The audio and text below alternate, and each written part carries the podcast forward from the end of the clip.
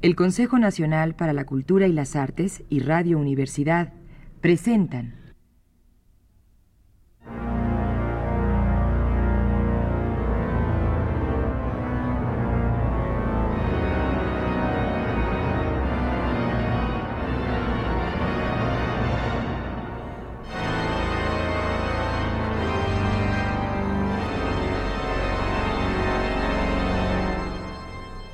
La llave del tiempo. La llave del tiempo.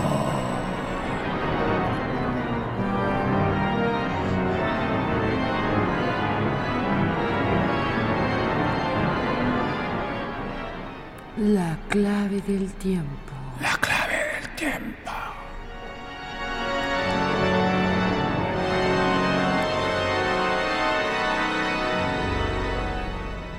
La nave del tiempo. La nave del tiempo.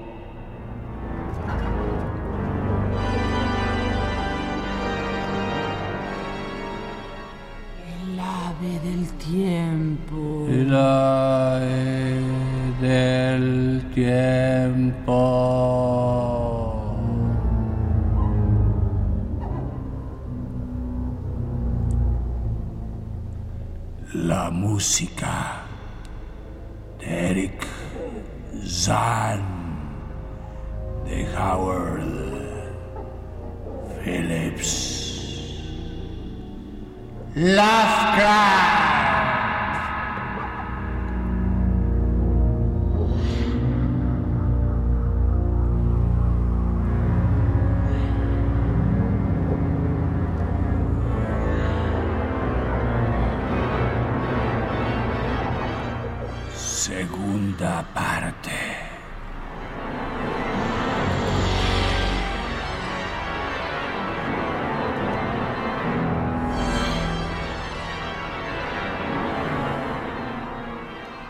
Conseguí oír la música nocturna de Erickson. Al principio iba de puntillas hasta el quinto piso. Pero después tuve la valentía de subir el último tramo de crujientes escalones hasta la inclinada buhardilla. Allí, en el estrecho rellano, junto a la puerta cerrada y el ojo de la cerradura tapado, acostumbraba a oír unos sonidos que me llenaban de un indefinible temor. El temor de vagas maravillas y grandes misterios.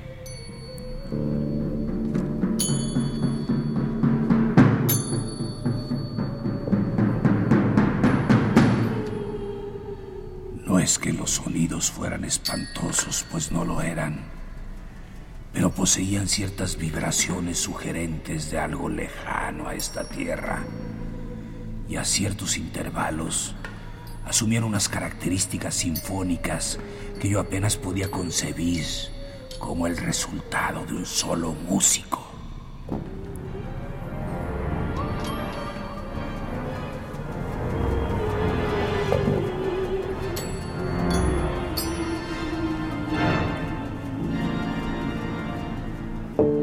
Indudablemente Eric Zahn era un genio de singulares facultades. A medida que transcurrían las semanas, la música se hacía más extraña. Y el anciano músico adquirió un aspecto cada vez más macilento que daba lástima de ver. Ahora se negaba a admitirme en su desván a la hora que fuera y me rehuía siempre que nos encontrábamos en la escalera.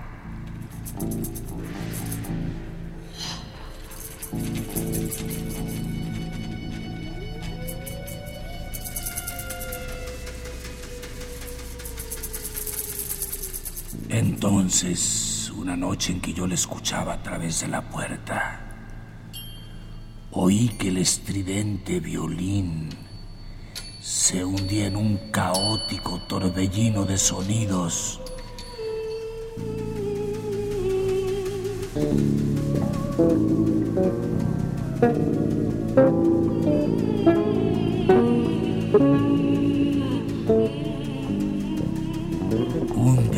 Desenfreno que me habría inducido a dudar de mi sano juicio, ya tambaleante, si no me hubiera llegado una espantosa prueba de que el horror era real a través de aquella puerta cerrada. El horrible e inarticulado grito que solo un mudo puede emitir y que únicamente se eleva en momentos de la más terrible angustia o temor.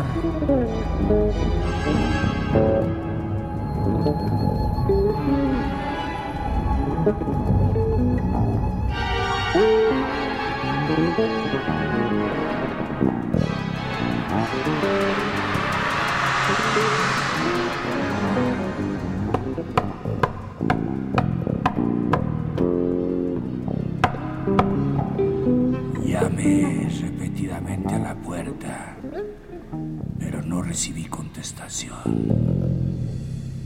Después esperé en el negro rellano, temblando de frío y miedo, hasta que oí los débiles esfuerzos del pobre músico para levantarse del suelo con la ayuda de una silla.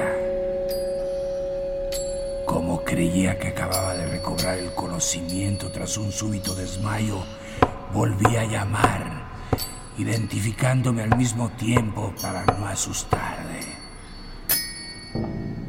Elsa, c'est moi, Elsa. C'est moi, Awa.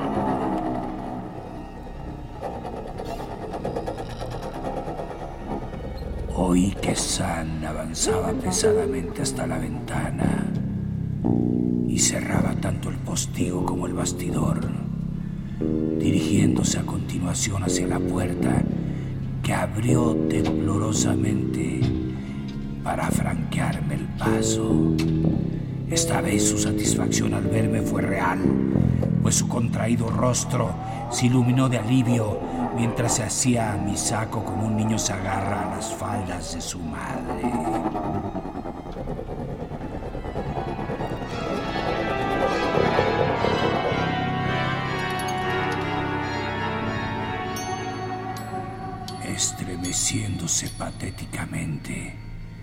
El anciano me hizo sentar en una silla, mientras él se dejaba caer en otra, junto a la cual el violín y el arco yacían descuidadamente en el suelo.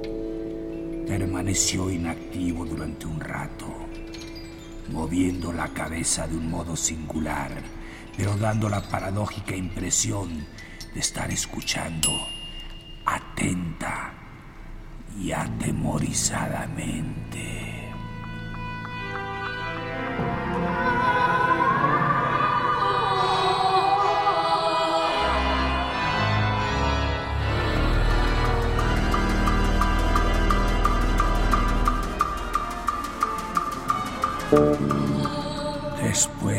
Satisfecho y trasladándose a una silla cercana a la mesa, escribió una breve nota.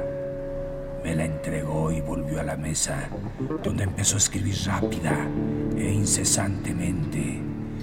La nota me imploraba misericordia y por la satisfacción de mi propia curiosidad que esperase donde estaba, mientras él preparaba un relato completo en alemán de todas las maravillas y terrores que le acosaban.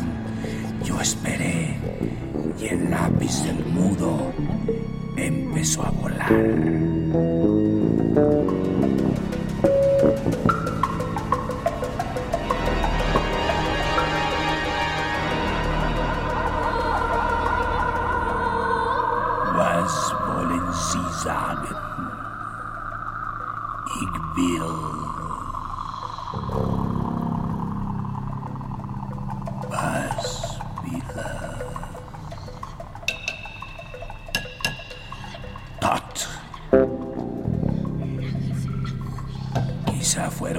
Después, mientras yo seguía esperando y el anciano músico seguía amontonando hojas febrilmente escritas, cuando vi que Zan se sobresaltaba como a causa de una fuerte impresión. Evidentemente miraba hacia la ventana y escuchaba temblorosamente.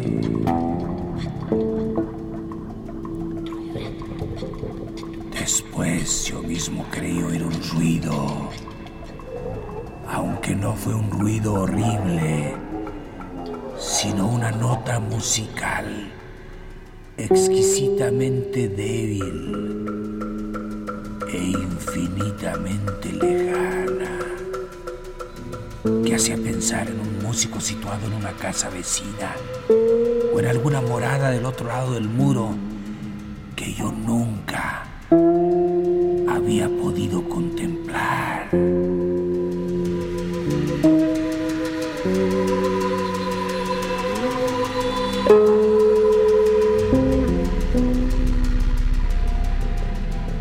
Efecto que tuvo sobre Zan fue terrible, pues dejando caer el lápiz se levantó rápidamente, agarró su violín y empezó a poblar la noche con la música más fantástica que yo había oído salir jamás de su arco, excepto cuando escuchaba tras la puerta cerrada.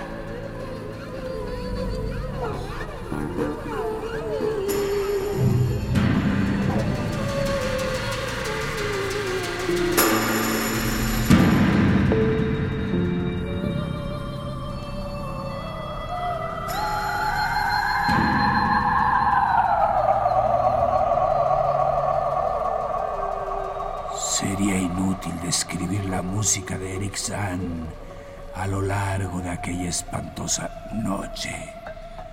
Fue más horrible que todo lo que yo he oído en mi vida, porque entonces podía ver la expresión de su rostro y podía darme cuenta de que esta vez el motivo era el miedo.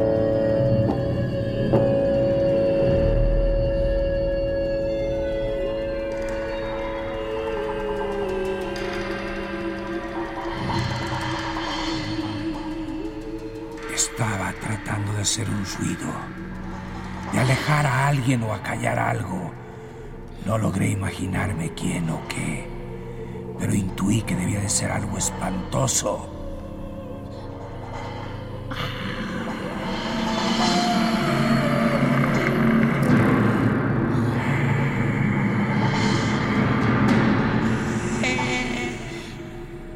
La música se convirtió en una armonía fantástica, delirante e histérica, conservando de todos modos las características de supremo genio que aquel extraño anciano poseía.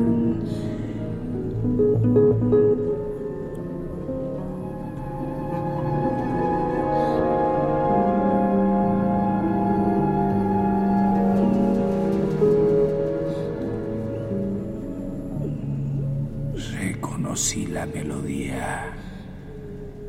Se derivaba remotamente de una danza popular húngara que solía oírse en todos los teatros. Y pensé que aquella era la primera vez que oía tocar a Zan, la obra de otro compositor.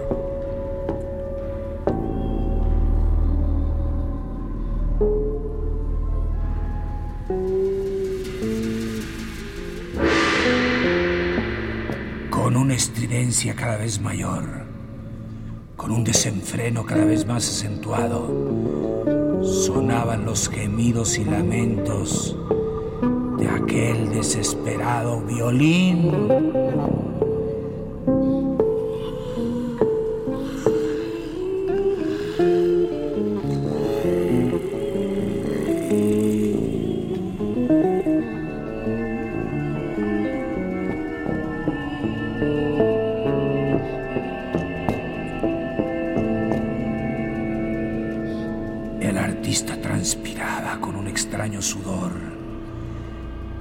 Doblaba como un mono, sin dejar de mirar frenéticamente hacia las cortinas de la ventana.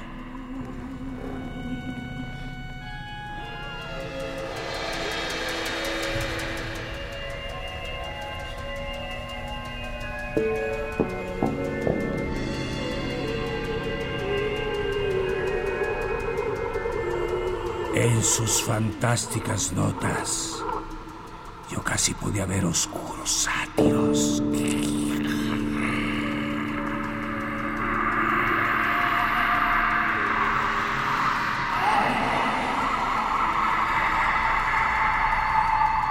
Y bailando y girando locamente a través de ardientes abismos de nubes, humo y relámpagos.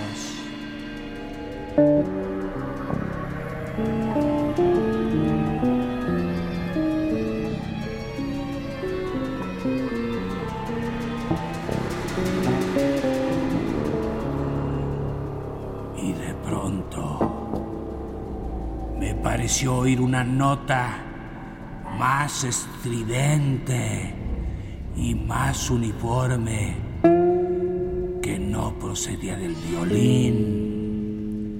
Una nota burlona, tranquila, deliberada y llena de un propósito definido que venía desde muy lejos, en dirección oeste.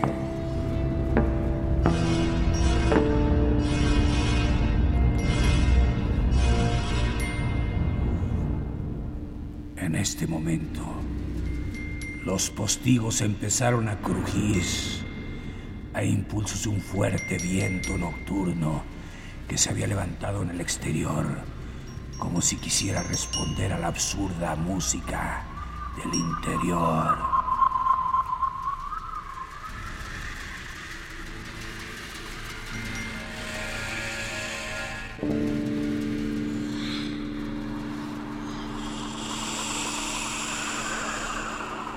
El violín de San se superó a sí mismo, emitiendo sonidos que yo nunca hubiera creído que un violín pudiera emitir.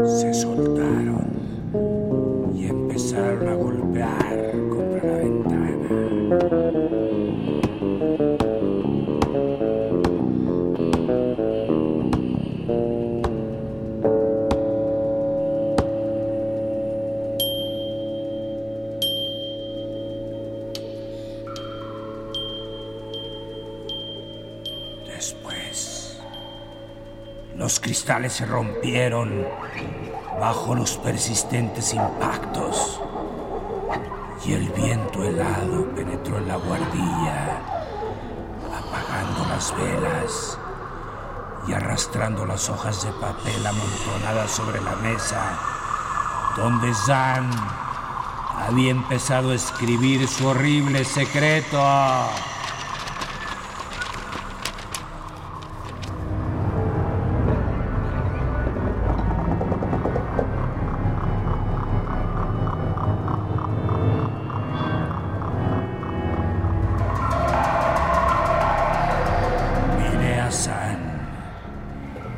Y vi que se hallaba más allá de la observación consciente.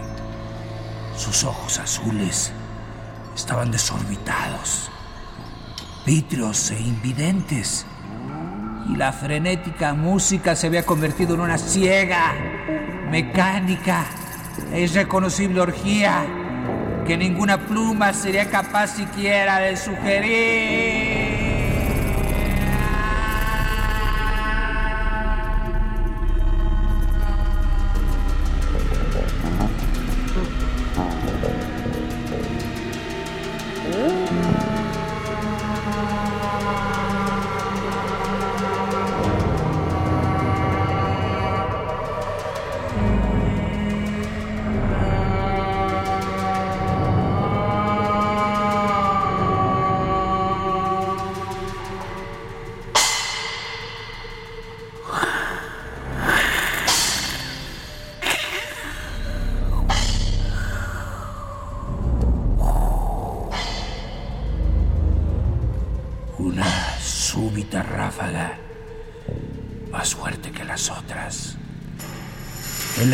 Manuscrito por los aires y lo condujo hacia la ventana.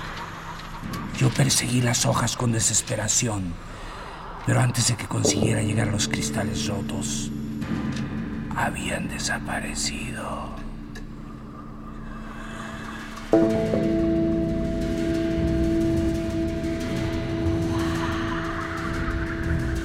Entonces recordé mi deseo de mirar por esa ventana. La única ventana de la ruido Sei, desde la cual se veía el panorama existente al otro lado de la pared y la ciudad que reposaba debajo.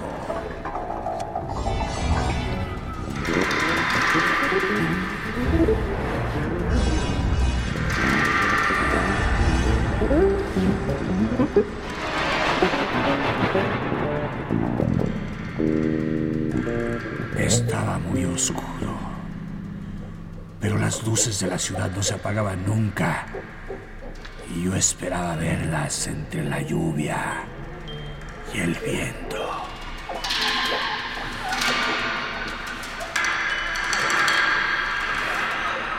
Sin embargo, cuando me asomé a esa ventana más alta que todas las demás, mientras las velas chisporroteaban y el demente violín aullaba al unísono con el viento nocturno, no vi la ciudad que reposaba debajo, ni las afables luces que debían brillar en las calles, sino únicamente la oscuridad de un espacio ilimitable, un espacio inimaginable, lleno de movimiento y música, y que no se parecía a nada de esta tierra.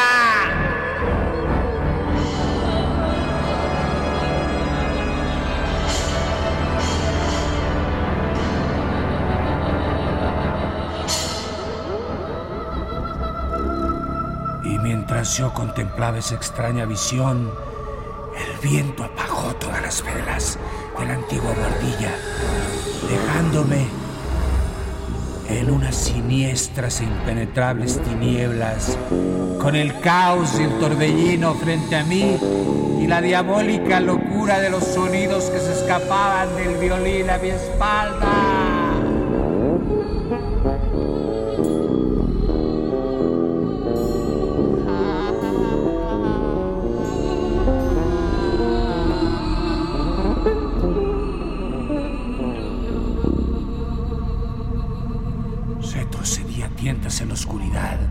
Y sin medios para encender una luz, chocando con la mesa, volcando una silla y hallando finalmente el camino hacia el lugar de donde surgía la terrible música. Podía tratar de salvar a Eric San y a mí mismo, a pesar de todo lo que pudiera oponerse. Una vez tuve la impresión de que me rozaba un objeto helado. ¡Ah!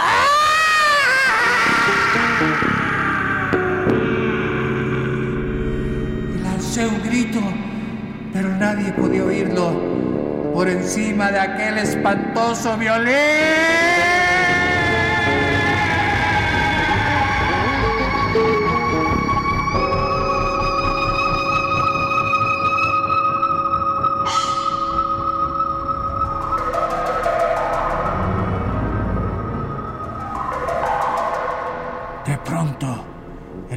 Absoluta oscuridad reinante, el frenético arco del instrumento me tocó y comprendí que me hallaba cerca del músico. Extendí las manos, rocé el respaldo de la silla de Zan y le sacudí por los hombros en un esfuerzo para hacerle volver a la realidad.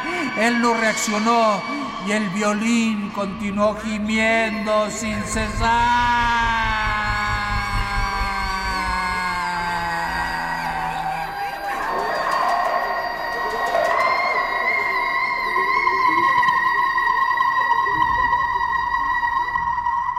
Apoyé una mano sobre su cabeza, cuyos mecánicos movimientos fui capaz de detener, y le grité al oído que ambos debíamos huir de las desconocidas amenazas nocturnas.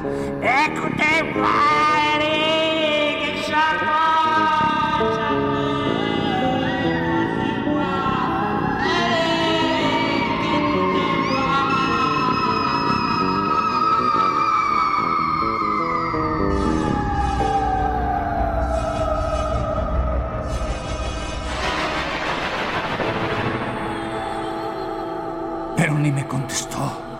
Ni mitigó el furor de su indescriptible música, mientras extrañas corrientes de aire parecían danzar en la oscuridad y el torbellino reinantes en el desván. Al tocarle una oreja, un estremecimiento recorrió todo mi cuerpo, aunque no supe por qué, no lo supe hasta tocar su rostro inmóvil, el rostro helado, rígido e inexpresivo, cuyos ojos vidriosos miraban inútilmente al vacío.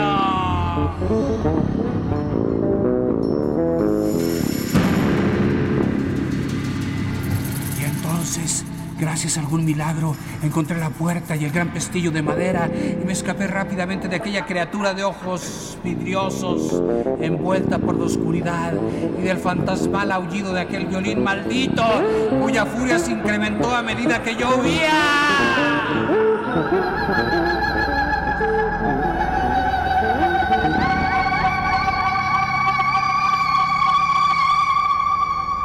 Descendí saltando, flotando y volando sobre aquellas interminables escaleras a través de la casa oscuras.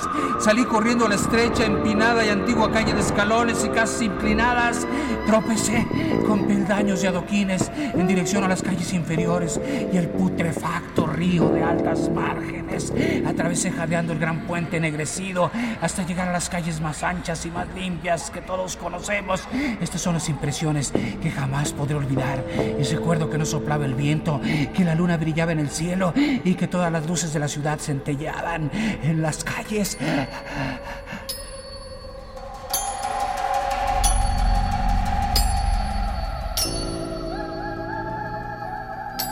A pesar de mis meticulosas búsquedas e investigaciones, nunca he podido encontrar la de Ossey. Pero no lo lamento demasiado. Ni por eso, ni por la pérdida en inimaginables abismos de las hojas apretadamente escritas que habrían podido explicar la música de Eric Zah.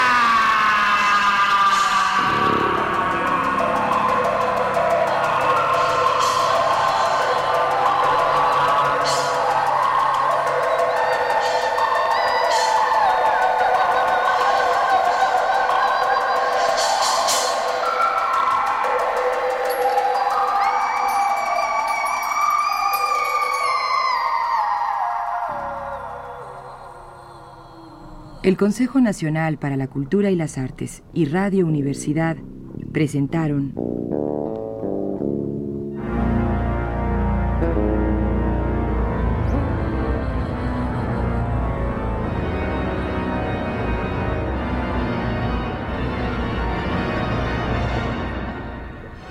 La llave del tiempo. La llave del tiempo. La clave del tiempo. La clave del tiempo. La nave del tiempo. La nave del tiempo. El ave del tiempo. El ave del tiempo. La música de Eric Zahn de Howard Phillips Lovecraft.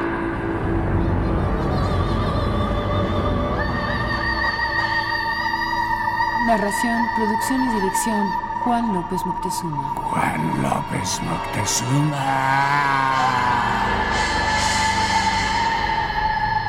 Cantando Sol Musicalización, Roberto Aimes. Realización técnica, Carlos Montaño. Locutoras. Montserrat Torres Landa. Y Patricia Illades. Locutor, Homero Bazán Lonchi.